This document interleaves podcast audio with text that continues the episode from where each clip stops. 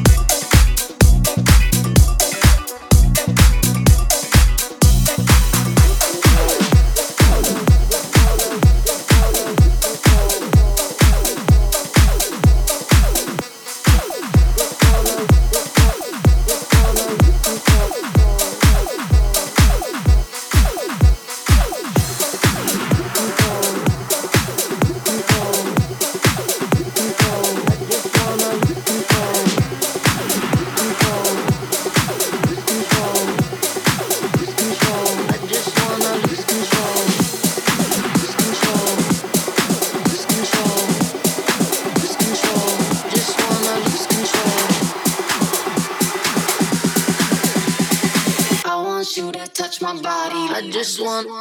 Oh.